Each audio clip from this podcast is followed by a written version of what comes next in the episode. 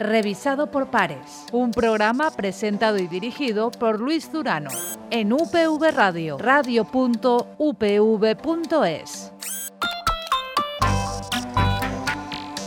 Hola y bienvenidos a una nueva edición de Revisado por Pares, el espacio de divulgación científica de UPV Radio que en el día de hoy se va hasta el campus de Gandía de nuestra universidad. Vamos a hablar en concreto a lo largo de los próximos eh, minutos de un proyecto llamado el proyecto Cabo Rorcual, en el cual se va a analizar la presencia, origen y amenazas del rorcual común en el Cabo de, la Nao y el canal de, Ibiza. Para hablar de ese proyecto, para conocer un poquito más en primer lugar al rorcual común, contamos con dos investigadores de, de nuestro campus en Gandía, se trata de Blanca Feliu y de Eduardo Vela. A los dos, muy buenas.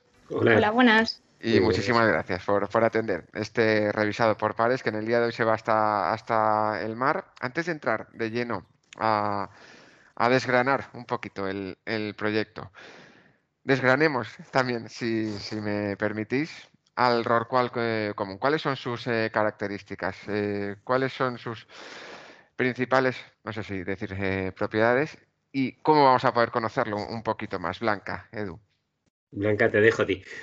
Vale, pues el rorcual común es el animal, es el segundo animal más grande del mundo y puede medir de entre 18 metros y hasta 26. Pero los que podemos encontrar en el Mediterráneo rara vez miden más de 20 metros. Es un cetáceo, misticeto, eso significa que no tiene dientes y se alimenta por filtración y normalmente se alimenta de krill y peces pequeños. De cara a la, identificación, una característica bastante llamativa es que tiene media parte de, la cara por la parte inferior es de color blanco y la otra media es de un, gris oscuro. ¿Y por qué el estudio de este segundo animal más grande del planeta, como comentaba Blanca, después de, la ballena azul en, concreto. Edu, ¿por qué desde el campus de, Gandía os centráis en, el estudio de este animal al su paso por, el Cabo Lanao y por, el entorno del canal de Ibiza? Bueno, pues eh, pese a ser un animal tan grande y encontrarlo en el Mediterráneo, que es un mar muy pequeño, pues prácticamente no conocemos casi nada de lo que son sus patrones de comportamiento. Es decir, sabemos o se conocen algunas zonas de alimentación en el, norte del Mediterráneo occidental, la zona de Liguria y Golfo de León. Recientemente se ha confirmado eh, otra zona de alimentación, pero esta es en primavera en la zona de las costas de Barcelona pero sabemos poco más de ellos. Se supone tradicionalmente que es un animal que está catalogado como una especie vulnerable, es decir, está amenazada. Sabemos que muchos de estos animales que se alimentan en verano en el Golfo de León migran cuando llega el otoño hacia latitudes más sureñas, principalmente hacia la zona del estrecho de Sicilia. Sabemos que hay una población de rorcual común que es únicamente mediterránea, que se supone que no salen del Mediterráneo, que se reproducen aquí dentro y que pasan toda su vida dentro de este pequeño mar. Pero también hay individuos que proceden del Atlántico, que suelen entrar a finales del invierno por el estrecho de Gibraltar y que no se sabe muy bien qué es lo que hacen. Entonces, un poco para conocer mejor estos patrones de comportamiento de una especie amenazada es para lo que se plantea este estudio. Además, se da la peculiaridad de que pasan muy cerca de la costa, en la zona del Cabo de San Antonio principalmente, que es el área del Cabo de la Nao, cuando tradicionalmente lo que se ha pensado es que es el canal de Ibiza el principal paso de estos cetáceos hacia el norte en sus zonas de alimentación. Con lo cual eh, nos planteamos eh, también eh, conocer cuál es el origen de estas poblaciones. Y además el, paso no coincide, o una parte del paso sí que coincidiría con estos animales que entran del Atlántico y que pueden que se dirijan hacia las costas de Barcelona a alimentarse, que es donde están ahora, o donde hay una parte de la población ahora. pero los animales que pasan ahora a partir de finales de la primavera por esta zona del norte de Alicante y los que pasan en octubre no cuadran. Algunos sí que podrían cuadrar con esta población atlántica que hiciera migraciones dentro del, Mediterráneo, pero no es así con los que pasan en, octubre o en septiembre. De manera que un poco el objetivo es conocer cuál es el origen de estas poblaciones, si son rorcuales mediterráneos, si son rorcuales atlánticos, si son individuos mixtos, qué estrategias de migración tienen, básicamente. ¿Conocer y proteger, Eduardo? Conocer y proteger. Si no se conoce, no se puede proteger. es, una especie muy grande donde su principal amenaza actualmente es el tráfico marítimo.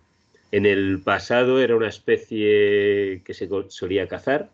No, muchos saben que eh, a principios del siglo pasado hubo una importantísima industria ballenera en el estrecho de Gibraltar donde se cazaron miles y miles de ballenas hasta que dejó de ser eh, rentable en los años 50. Entonces, de los años 20 a los años 1950 se estuvo cazando ballenas en el estrecho. Y pese a ser un animal protegido, no conocemos dónde se reproduce, qué patrones de migración tiene, qué zonas del Mediterráneo suponen un riesgo. Si tenemos en cuenta que la caza ya no es un riesgo, que el principal riesgo es actualmente el tráfico marítimo. El tráfico marítimo. Todos los años hay colisiones de barcos, sobre todo estos grandes mercantes, con rorcuales, y el Mediterráneo es un mar con un tráfico marítimo impresionante.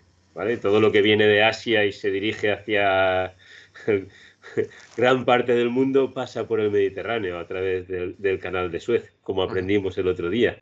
Efectivamente, el, canal de Ibiza es una zona con un tráfico marítimo intenso. Todas las comunicaciones entre el norte del Mediterráneo, entre Francia, que quieren salir hacia el Atlántico y hacia otros mares, pasan por aquí. por el canal de Ibiza. Por lo tanto, es una zona de confluencia de riesgo para esta especie. Y en, vías de esa protección, eh, Eduardo, eh, Blanca, eh, ¿planteáis también el establecer o el proponer una nueva área marina de protección de, marítima protegida para, para ese, ese paso de, los cetáceos, para que no haya tanto, tanto riesgo? ¿Cómo se establece un área marítima protegida? ¿Es este objetivo también del proyecto Cabo Rorcual? En la zona existen diversas áreas protegidas, ¿de acuerdo? Una digamos que básicamente podríamos hablar de dos tipos de áreas marinas protegidas. Unas las que están incluidas dentro de la Red Natura 2000, que seguramente todos conocéis, que viene determinada o la manera de designar estas zonas viene determinada por la Directiva Hábitats y es por la presencia de una serie de especies o de hábitats prioritarios. Por ejemplo, la presencia de Poseidonia. Y en nuestra área de estudio hay zonas que pertenecen a la Red Natura 2000 con eh, eh, extensiones importantes de Poseidonia, como por ejemplo el Lic de la Almadraba, que está frente a las costas de Denia. Otro criterio es la presencia relativamente importante de poblaciones de especies que estén amenazadas. Del anexo 2 de la Directiva Hábitats, que en este caso no es el rorcual, sino por ejemplo el delfín mular, que es también uno de los objetivos del proyecto. Entonces, en, en, la zona del Cabo de la Nao, el Cabo de San Antonio, toda esta área existen diversos pequeños leaks separados entre sí. Entonces, uno de los objetivos del proyecto es estudiar de qué manera sería posible ampliar, de manera que fuera más coherente esa zona dentro de la Red Natura 2000. Además, hay otro tipo de figuras de protección que vienen determinadas por el convenio de, de Barcelona de protección del Mediterráneo, que es el corredor de migración de cetáceos, que es probablemente una de las zonas más extensas de protección de cetáceos. Pues es un área que abarca desde las costas de Barcelona hasta el canal de Ibiza. Lo que nos encontramos es que los rorcuales los vemos pasar fuera de esa área. De esa zona. ¿vale? Y fuera de esos leaks que actualmente hay designados.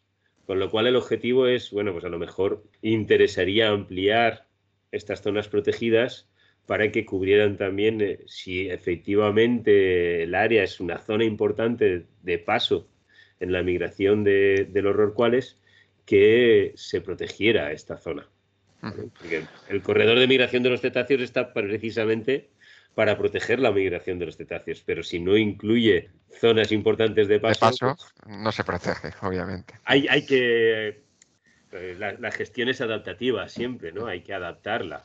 Y en, aras de, ese objetivo también, sobre todo como comentabais, de, conocer un poquito más o mucho más el comportamiento de, estos eh, eh, cetáceos blanca, ¿qué acciones se plantean dentro del proyecto? ¿Cómo se va a monitorizar ah, ese seguimiento? ¿Se utiliza seguimiento satelital, eh, estudios acústicos? Expliquemos un poquito en qué incide, ahora sí, desgranemos el, el proyecto Cabo Rorcual.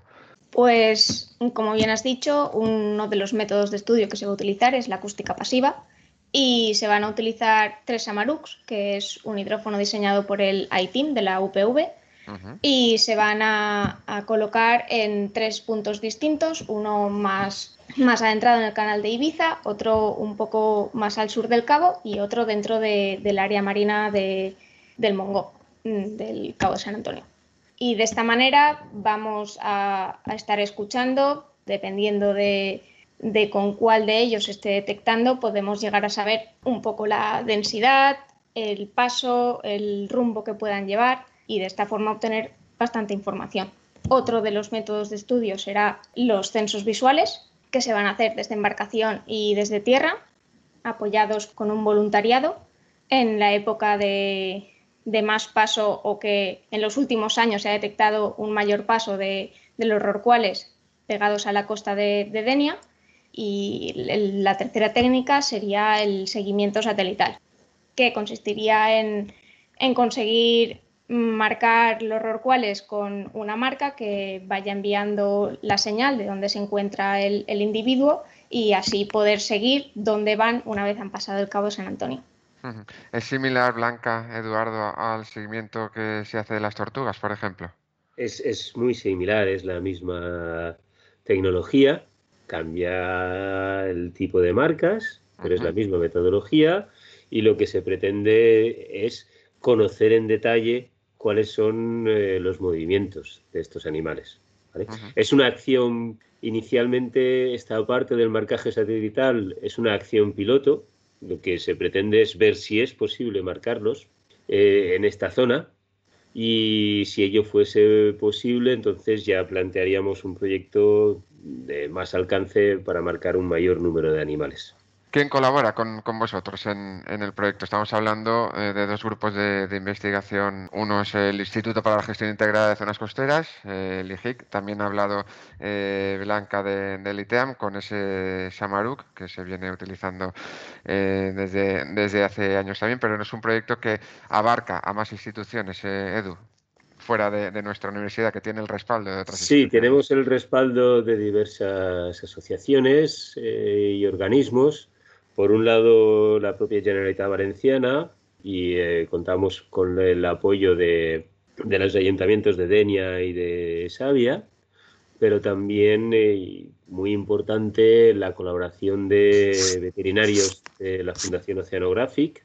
Que son los eh, encargados de, esas muestras biológicas. Son los encargados de estas tomas de muestras biológicas y del bienestar animal, principalmente, en todos los protocolos de marcaje de los animales de manera que tienen un papel importante dentro del proyecto. También vamos a colaborar con la Fundación Balearia, de manera que se van a utilizar o su apoyo va a consistir en permitirnos utilizar los ferries que cruzan el canal de Ibiza como puntos de observación oceanográfica para la detección de la presencia de estos rorcuales. Y luego hay eh, el, propio Instituto Español de Oceanografía que va a colaborar para el estudio del ruido submarino y los impactos que esto pueda tener sobre la presencia de cetáceas y en general como uno más de los descriptores del estado ambiental del medio marino. Eh, y luego entidades como la ONG Eucrante, sí. Y todo ello con el apoyo también de la Fundación Biodiversidad. Por supuesto, hay, hay, hay un apoyo que es fundamental, que es el apoyo de la Fundación Biodiversidad, del Ministerio de Transición Ecológica y Reto Demográfico, que cofinancia el proyecto. Y Blanca, ¿durante cuánto tiempo vais a estar estudiando al rorcual común, al de Fimular, como comentábamos también, y a otros, a otros cetáceos? Pues el proyecto va, tiene una duración de dos años y hemos empezado ahora. Este verano será, bueno, ahora a partir de, junio será cuando empezaremos a, invertir más tiempo en, el avistamiento y, en, el acercamiento para, el momento en que vayamos a, a, ponerles las marcas y a, si es posible, tomar muestras de biopsia. Y luego la acústica pasiva va, a estar llevándose a cabo de, forma continua. De forma continua a lo largo del proyecto. Todo ello, Blanca, eh, Eduardo, y con ello cerramos, como comentábamos hace unos momentos, para conocer mejor y en último lugar proteger a esta, a esta especie que, como comentaba Sedu, es una especie amenazada. Hmm, correcto. El, objetivo principal del proyecto es mejorar el conocimiento para que esto nos permita una gestión más adecuada de la especie, si es posible. Pues Blanca Feliu, Eduardo Vela, muchísimas gracias por haber atendido a este revisado por pares que hoy se ha ido hasta, hasta el mar. Hoy hemos conocido un poquito más sobre este segundo animal más grande del planeta con estos dos eh, investigadores de nuestro campus de, Gandía. Los dos de nuevo, mil gracias. Muchas gracias, Luis. Muchas gracias. Hasta luego. hasta aquí este revisado por pares del día de hoy, que como siempre ha contado también con la colaboración de la Fundación Española para la Ciencia y la Tecnología del Ministerio de Ciencia e Innovación. Hasta una próxima entrega. Ser felices.